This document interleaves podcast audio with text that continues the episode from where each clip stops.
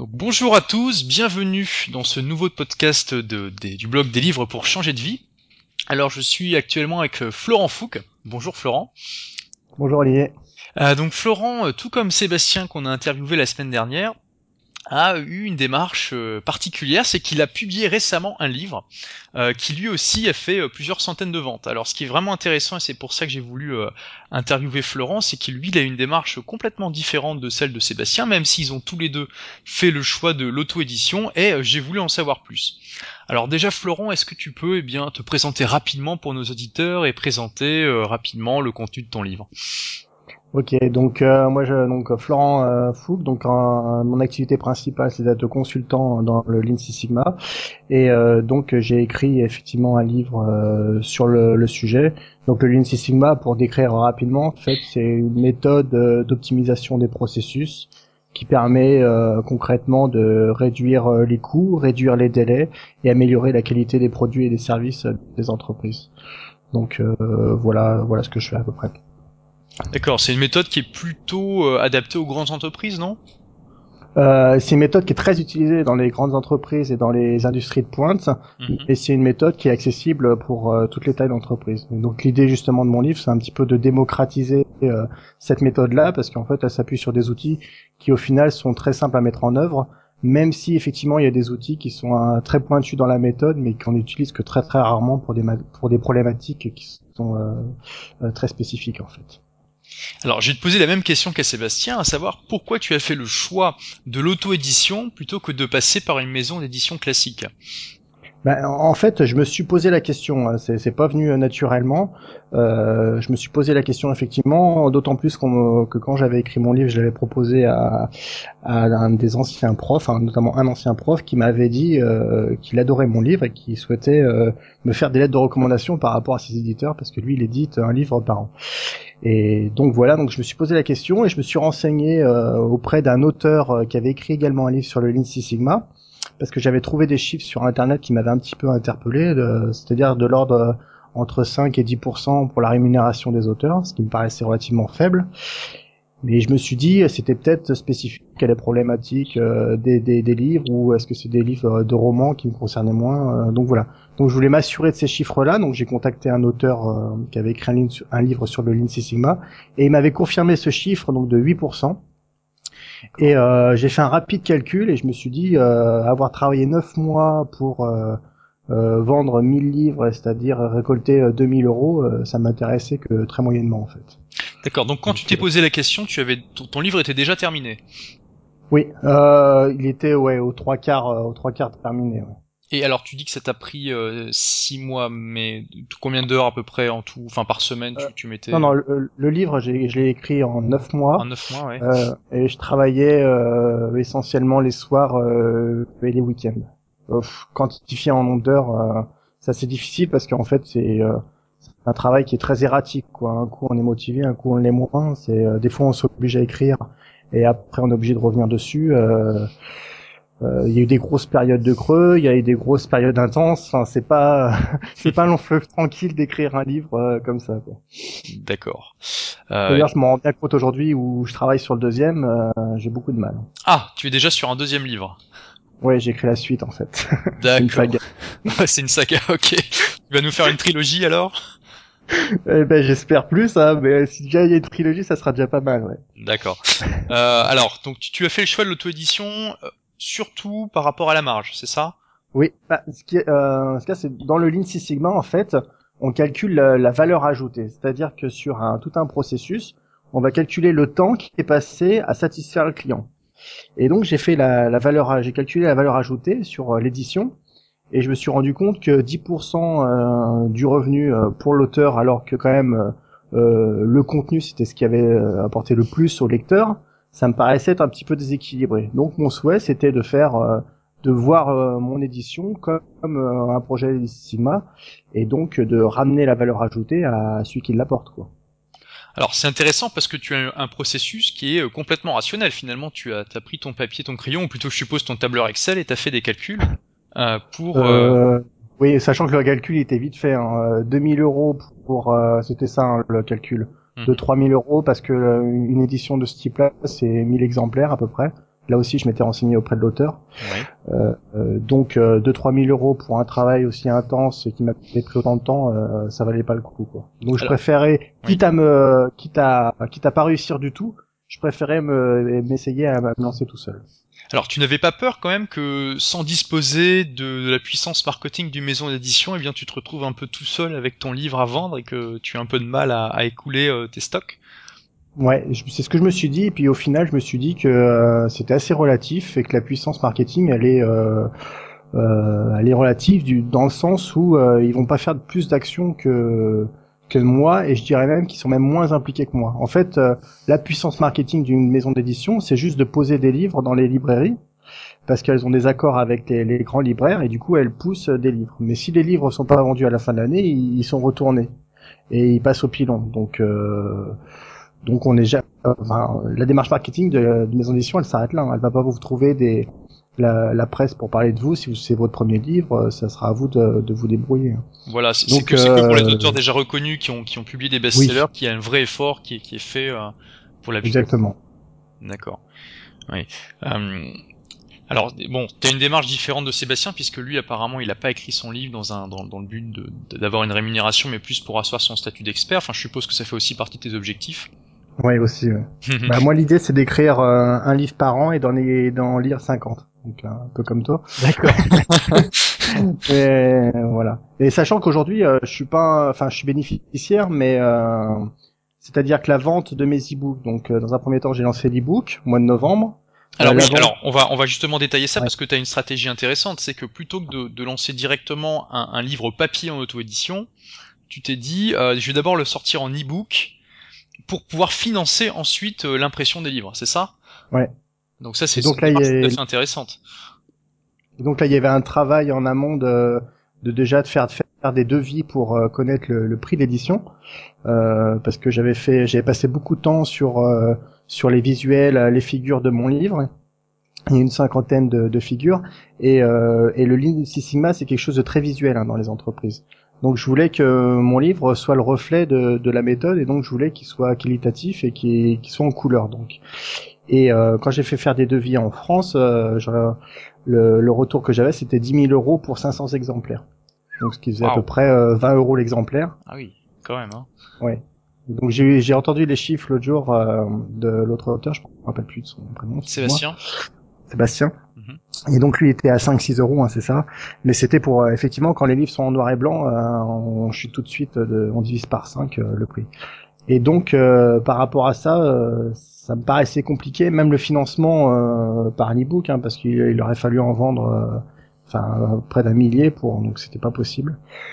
Donc j'ai fait, j'ai, je me suis rappelé de ce qu'il y avait écrit dans la semaine de 4 heures, à savoir sous-traiter et ne pas avoir peur d'aller voir dans les autres pays euh, étrangers. Donc j'ai été euh, poser une annonce sur le site d'Alibaba, qui est une plateforme en fait internationale. Et là, j'ai tout de suite eu une dizaine, quinzaine de, de fournisseurs euh, chinois qui m'ont proposé euh, d'éditer mon livre. Donc euh, j'ai eu un peu peur, mais bon, au final, tout s'est bien passé. Et donc j'ai réduit par 5 le, prix du livre. D'accord, donc de 10 000 euros, tu es passé à 2000, c'est ça? Donc de 10 000 euros, je suis passé à 5 000 euros pour euh, 1000 exemplaires, euh, avec un, intégré à l'intérieur le CD-ROM qui n'était pas euh, devisé dans, en France. Donc le site dont tu parles, c'est alibaba.com, c'est ça? Oui, je crois que c'est un truc comme ça. Ouais. Ok. Bon, ça c'est une ressource intéressante pour euh, les, les, auditeurs qui voudraient euh, aussi euh, trouver des, des, fournisseurs en outsourcing. Ça peut ouais. être trop difficile. Ils parlaient anglais, je suppose, les Chinois? Oui, oui, oui, ils parlent très bien anglais. Il hein. n'y a pas de problème là-dessus. Et puis ils Et... ont un suivi clientèle qui est assez exceptionnel. Donc au niveau du service, tu, tu, tu as trouvé ça très bien. Ouais, ouais, ouais. Même pour moi qui avait jamais, enfin, je connaissais rien dans l'édition, donc euh, ils m'ont quand même accompagné. Euh, même si je savais préparer les fichiers, il y avait quand même des choses que je maîtrisais pas. Euh, le, le, le, la couverture du livre, le, le côté, la taille euh, des fichiers, la, la, résolution, tout ça. Donc ils m'ont quand même accompagné, m'ont aidé dans, dans ce que je faisais quand même.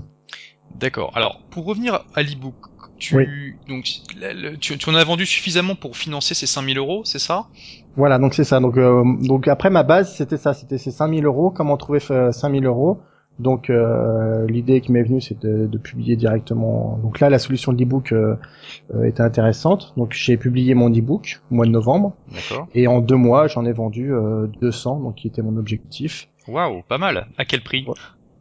Euh, alors c'était très variable. Hein. Donc le, le, prix facial est de 28 euros Mhm. et euh, lors de la phase de lancement, euh, pour le lancement, j'ai fait des pas mal de remises à, entre 4 et 8 euros. D'accord. Bon, on peut dire que tu avais une marge d'à peu près 95% sur sur le prix de vente? Oui, voilà, ouais, c'est ça. Bah, bah, sur le sur le prix de vente sur l'ebook, euh, la marge elle était de 100%. Oui, enfin, on va dire que tu avais un petit peu de coût peut-être pour euh, la communication. Je sais pas si tu as fait de la publicité. Comment tu as fait pour vendre ces 200 exemplaires? Alors, euh, la- le, le, le premier support qui m'a permis d'en vendre, c'est euh, Viadeo. C'est bête, mais euh, Ah bon, d'accord. donc j'ai en fait j'ai publié des messages euh, sur les forums de Viadeo Mhm. et euh, rien que comme ça, j'en ai vendu 40 quand même. Ah bon? Pourquoi Ouais. Alors il y avait des forums dédiés au, au Lean Six Sigma? Oui, il y a donc il y a des forums dédiés au Six Sigma et, et ensuite j'ai élargi au, à d'autres forums comme la supply chain qui était dans le contexte de mon livre en fait. Ah oui, ça c'est tout à fait intéressant parce que tu, tu touches directement des prospects hautement qualifiés puisqu'ils sont euh, ils sont très intéressés par la méthode. Ouais, ouais. Et puis en plus, il, enfin, il clique directement sur le, la- le CV, donc ils voient euh, qui on est, donc ils arrivent quand même à voir, à jauger le niveau d'expertise. Euh, Enfin, non, Viadeo pour moi c'est un très très bon support. D'accord. Donc une quarantaine via Viadeo. Est-ce que tu as utilisé d'autres euh, médias Comment... Et ensuite, donc, euh, donc ça c'était pour les forums de Viadeo, et toujours sur Viadeo. Ensuite, j'ai envoyé euh, une cinquantaine de mails par jour, donc je marche, je marche beaucoup en marketing direct. Mhm. Euh, donc euh, je, je faisais Six Sigma dans les dans les CV et je tombais sur des personnes qui connaissaient la méthode et donc j'ai envoyé un, un mail type à chaque à une cinquantaine de personnes tous les jours. Ah oui, donc ça tu l'as fait toi-même. Ouais, Ok. j'ai tout fait moi-même. ça te prenait beaucoup de temps d'envoyer 50 mails par jour? Ça me prenait euh, ouais, 10 minutes par jour. Ah oui, d'accord. Donc euh, du copier-coller. euh, Ouais ouais. ouais, t'as raison. Hein. D'accord. Mais j'avais bien j'avais mais par contre j'ai bien travaillé le message. Euh, j'ai fait des tests. Je faisais des tests entre plusieurs messages et euh, je voyais ceux qui étaient plus plus performants que les autres et euh, donc voilà. Enfin il y a quand même eu une semaine où- d'affinage sur le message quoi. Donc un gros travail qui a été fait sur le message. Donc les euh, 160 ventes à peu près que tu as fait après, c'était via euh, ces, ces mails que tu as envoyés. Euh, oui, enfin je dirais que je dirais que la moitié ont été vendus euh, comme ça.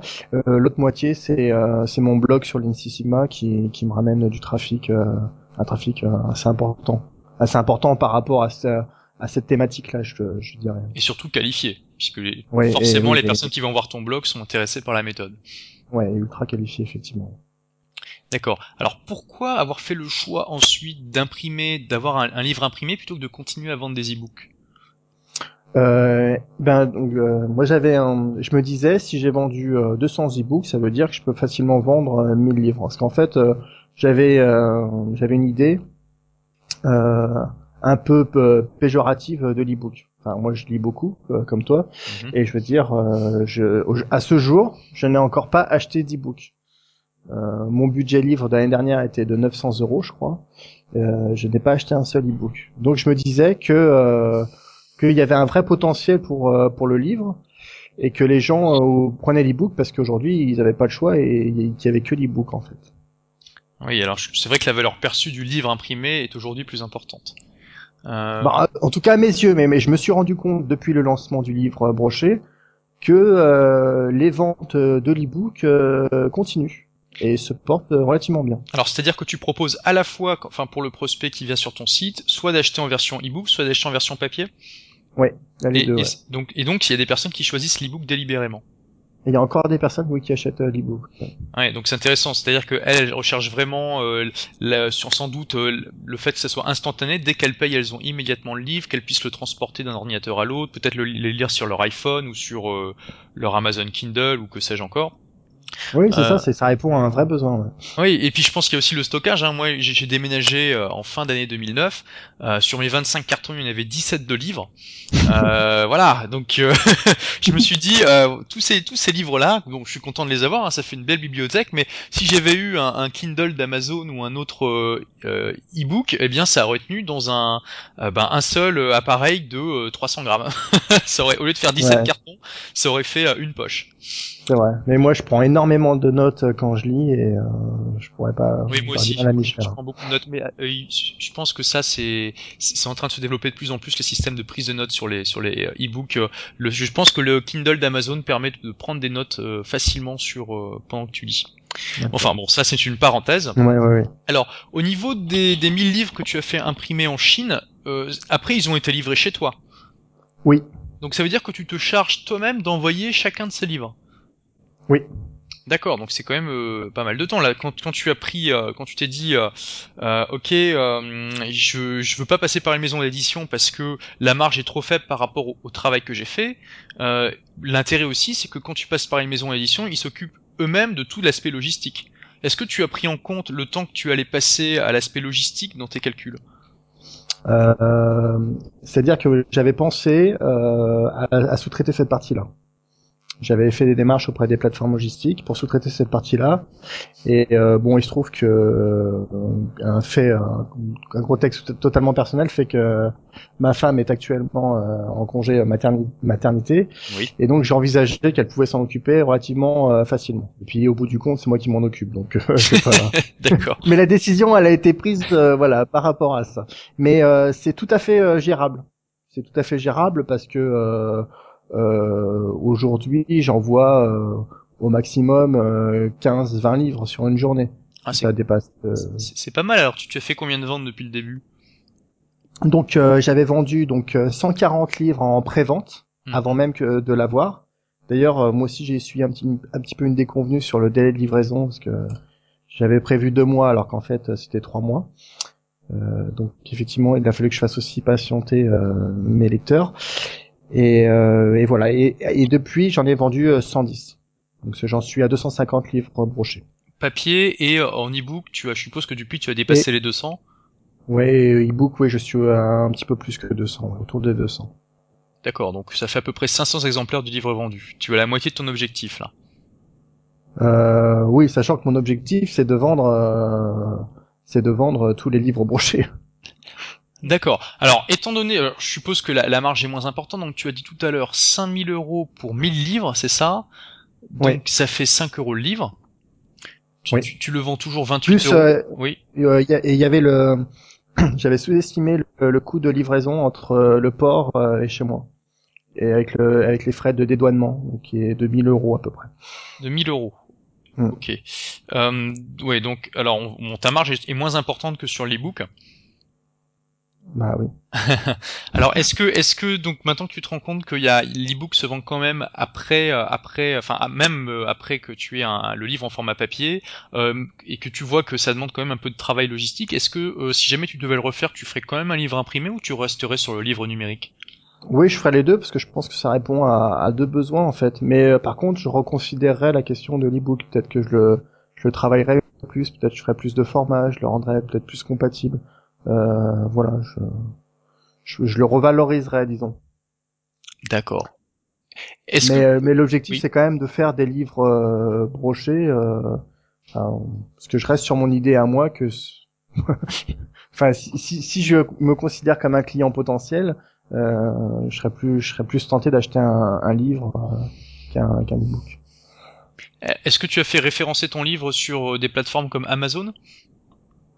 Alors euh, pour le référencement euh, j'ai essayé de passer par Electre qui est en fait une base de données qui référence euh, tous les livres qui est censé référencer tous les livres et donc qui est utilisé par toutes les librairies.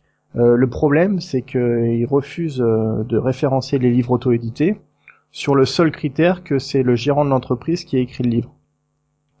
Donc ils m'ont refusé mon livre.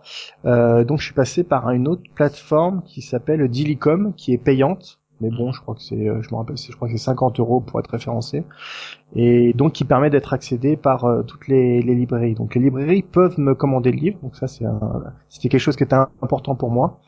Et, euh, et je suis pas passé par le module d'Amazon euh, qu'a utilisé Sébastien. Alors lui il passe par Lulu, qui est donc un- une plateforme d'auto-édition qui se charge de la logistique et euh, euh, Lulu référence ensuite le livre chez Amazon. Et après Amazon commande directement chez Lulu.